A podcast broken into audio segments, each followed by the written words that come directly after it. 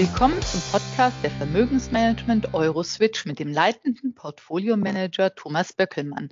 Herr Böckelmann, zwar ist heute nicht Nikolaus, aber es ist ja zumindest unser letzter Podcast für dieses Jahr. Und deshalb sei die Frage mal erlaubt. Haben Sie heute eher die sprichwörtliche Route im Gepäck oder doch eher Geschenke?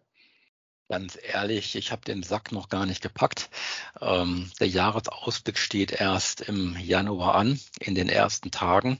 Und so ein bisschen vom Gefühl her haben wir Investoren ja schon im November Nikolaus und Christkind zusammen gehabt, zumindest wenn man sich die Kursanstiege ansieht an den Aktienmärkten, aber auch an den Anleihemärkten. Hat ein bisschen was von Déjà-vu.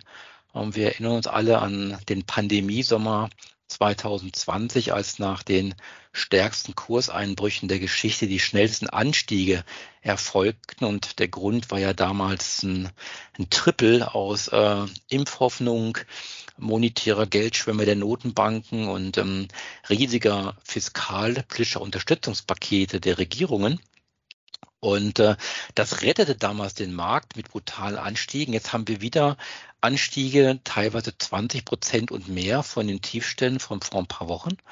Und ähm, Auslöser waren diesmal nicht eine Kombination mehrerer Dinge, sondern so wie es aussieht, momentan wirklich nur äh, die Tatsache, dass die Inflation in den USA niedriger ausgefallen ist als erwartet. Und das hat ausgereicht, dass eben algorithmusgetriebene Handelssysteme in die Märkte hineingekommen sind mit riesigen Volumina, die hochgezogen haben.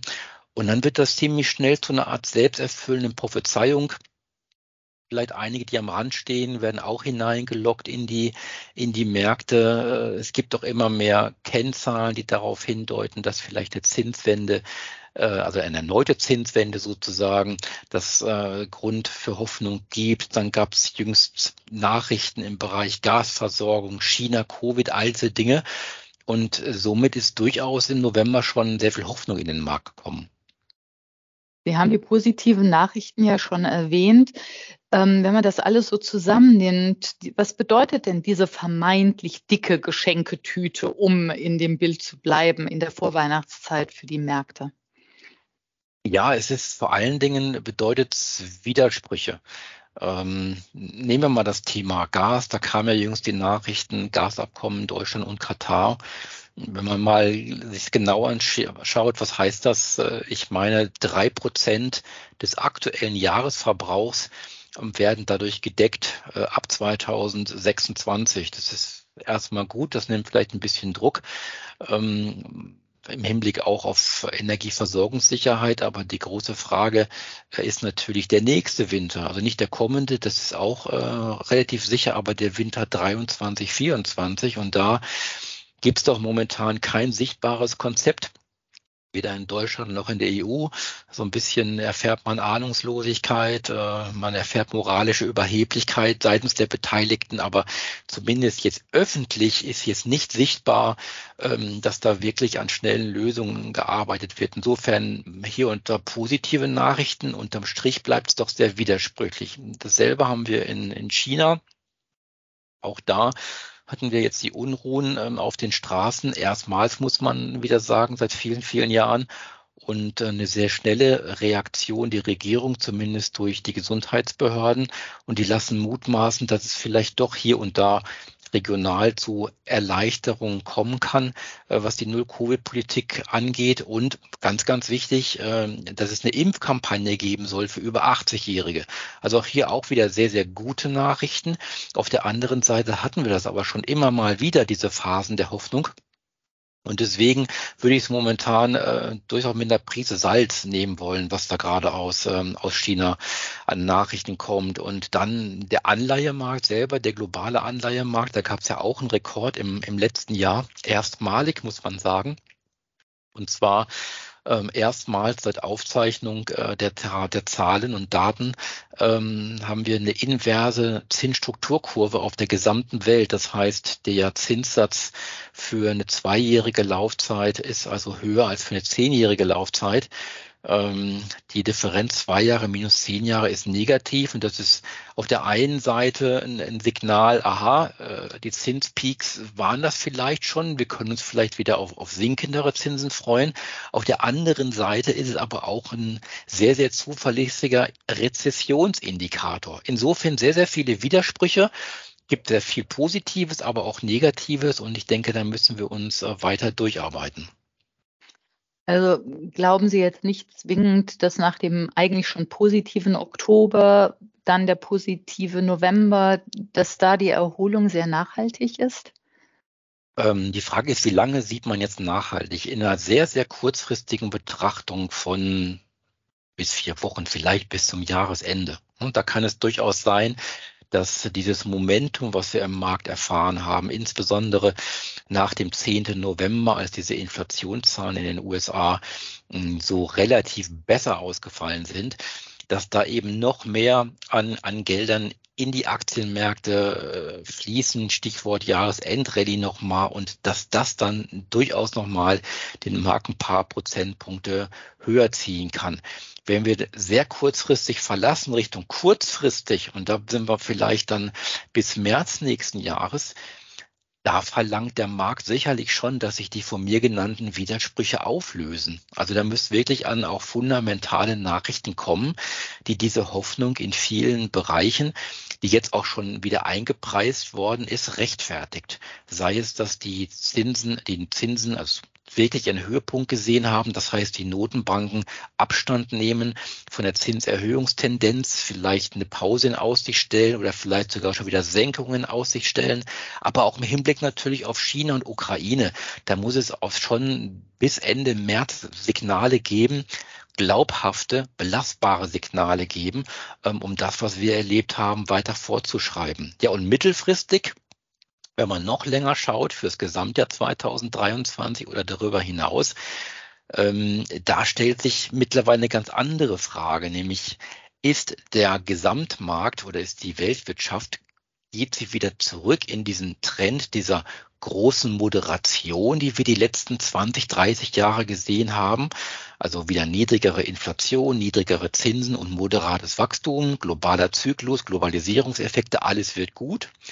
Oder stehen wir vor einer neuen Ära, die ja einige Experten schon als große Transformation beschreiben? Und das heißt, völlig neue äh, Entwicklungen aus Globalisierung wie Deglobalisierung. Das sehen wir ja auch schon. Wir sehen Deindustrialisierungseffekte. Wir sehen strukturell höhere Inflation. Das heißt, dieses ganze System, ähm, in dem wir uns so gemütlich eingerichtet haben, letzten 20, 30 Jahre, wird vielleicht völlig neue Gewinner, neue Gewinner und neue Verlierer erfahren.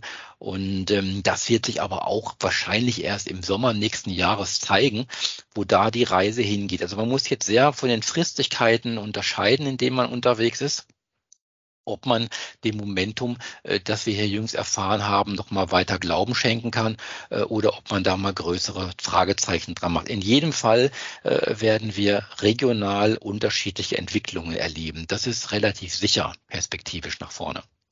Das wäre jetzt durchaus meine Frage gewesen. Welche Unterschiede sehen Sie denn beispielsweise in der Entwicklung in den USA im Vergleich zu Europa oder vielleicht auch China?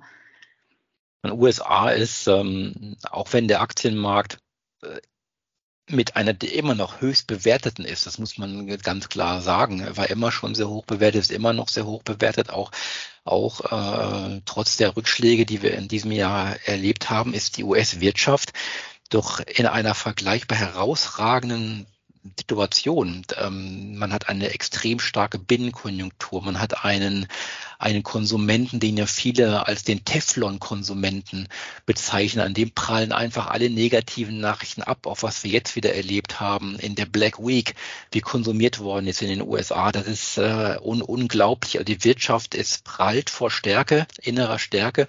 Man ist, ist relativ autark, was die Energieversorgung angeht. Und wenn man es dann schafft, mit einer Notenbankpolitik, die sicherlich im Kampf gegen die Inflation zu spät gewesen ist. Wenn man jetzt nicht überzieht, die dreht die Schraube, kann es sein, dass man da sogar ein Soft-Landing-Szenario hinbekommt, dass es gar nicht zu einer Rezession kommen wird in den USA. Die, die Frage für die USA längerfristiger ist wirklich, wie geht es weiter äh, äh, im Kampf mit, äh, mit China? Äh, und den Wertschöpfungsketten. Ich denke mal, viele unterschätzen das, wie abhängig absolute Kernindustrien und auch Top-Unternehmen in den USA von China sind, Stichwort Apple. Also das sind alles Dinge, ähm, die, die muss man dann noch sehen. Ähm, China selber ähm, ist einer der gebeutelsten Aktienmärkte in, in diesem Jahr, gleichzeitig einer der günstigsten, muss man auch ganz klar sagen. Und das Land ist eine riesen Wachstumslokomotive. Also in dem Moment, wo es wirklich zu Covid-Lockerungen kommt, wo die wieder Gas geben, ähm, kann das ein wahnsinniger Beschleuniger werden für die gesamte Weltkonjunktur. Das muss man sicherlich so sehen und die Chance dafür besteht, das ist das Positive.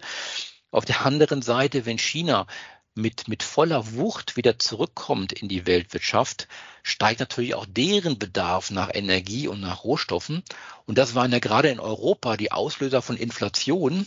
Also dann wird natürlich unsere Inflationsprognose in Europa wieder noch schwieriger, wenn man nach vorne schaut. Also ein zu starkes Wachstum in China kann also die Vorfreude in Europa, dass die Inflation wieder rückläufiger wird, so ein bisschen begrenzen. Generell Europa bleibt das Sorgenkind, das muss man sagen in erster Linie, weil wir hier eine gewisse Bräsigkeit äh, der, der Regierungen erleben.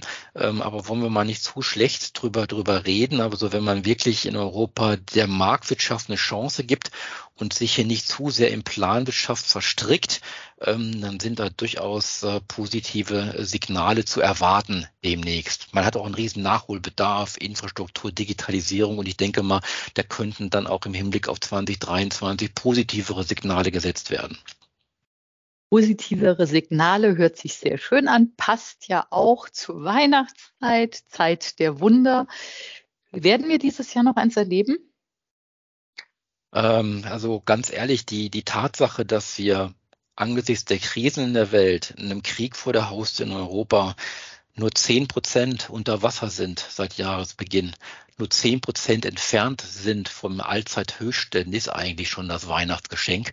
Ähm, man muss so, so ehrlich zu sich, zu sich selber sein, ähm, dass so viel jetzt erstmal abgesehen von diesen Momentum-Effekten, die ich eingangs geschildert habe, äh, vielleicht nicht zu erwarten ist. Da müssen wirklich die großen Probleme dieser Welt müssen gelöst werden. Aber da äh, wollen wir natürlich die Hoffnung nicht aufgeben. Es ist aber auch nicht so, so wichtig, denke ich mal, die Weihnachtszeit oder die nächsten Wochen und Monate, denn für einen langfristig orientierten Anleger, und das ist ja das Entscheidende an einer Vermögensverwaltung, ist es eigentlich egal, wann jetzt die Probleme gelöst werden und wann ein Markt wie darauf reagiert.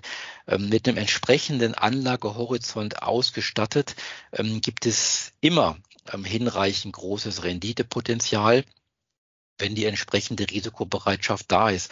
Und ob man jetzt einkauft und, und der Markt fällt nochmal zehn Prozent oder auch nicht, in der langen Perspektive ähm, wird da alles geglättet. Und in der langfristigen Perspektive sollten wir auch in diesem doch recht schwierigen Umfeld ähm, genügend Opportunitäten haben, um dafür eine erfolgreiche Vermögensanlage sorgen zu können. Herr Böckelmann, das ist doch ein schönes Schlusswort. Vielen Dank für das Gespräch und wir hören uns im neuen Jahr wieder. Danke Ihnen.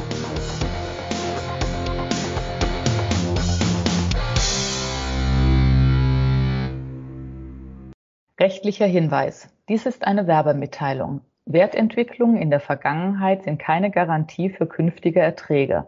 Der Podcast dient ausschließlich der unverbindlichen werblichen Information und stellt weder ein Angebot noch eine Beratung, Empfehlung oder Aufforderung zum Kauf oder Verkauf eines Wertpapiers, eines Finanzinstruments oder einer Finanzanlage dar. Der Podcast kann eine Anleger- und anlagegerechte Beratung durch einen Anlageberater vor dem Abschluss eines Wertpapiergeschäfts nicht ersetzen. Die enthaltenen Informationen stellen keinen Prospekt dar und sind nicht als Entscheidungsgrundlage für die Beurteilung einer hierin beschriebenen Anlagemöglichkeit gedacht. Den Chancen eines Finanzinstruments stehen stets auch die entsprechenden Risiken, wie zum Beispiel Kursschwankungen oder Ausfallrisiken gegenüber. Wertpapiere können im Wert steigen oder fallen.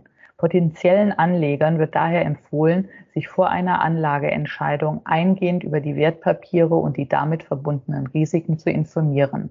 Das Urheber- bzw. Leistungsschutzrecht bleibt bei der Vermögensmanagement Euroswitch GmbH. Die Veränderung und Bearbeitung außerhalb der Grenzen des Urheberrechts in anderen elektronischen oder gedruckten Publikationen ist ohne ausdrückliche Zustimmung des Autors nicht gestattet. Verkaufsunterlagen und weitere Informationen zu in Bezug genommenen Wertpapieren können Sie in deutscher Sprache unter www.euroswitch.de abrufen. Alle Rechte vorbehalten.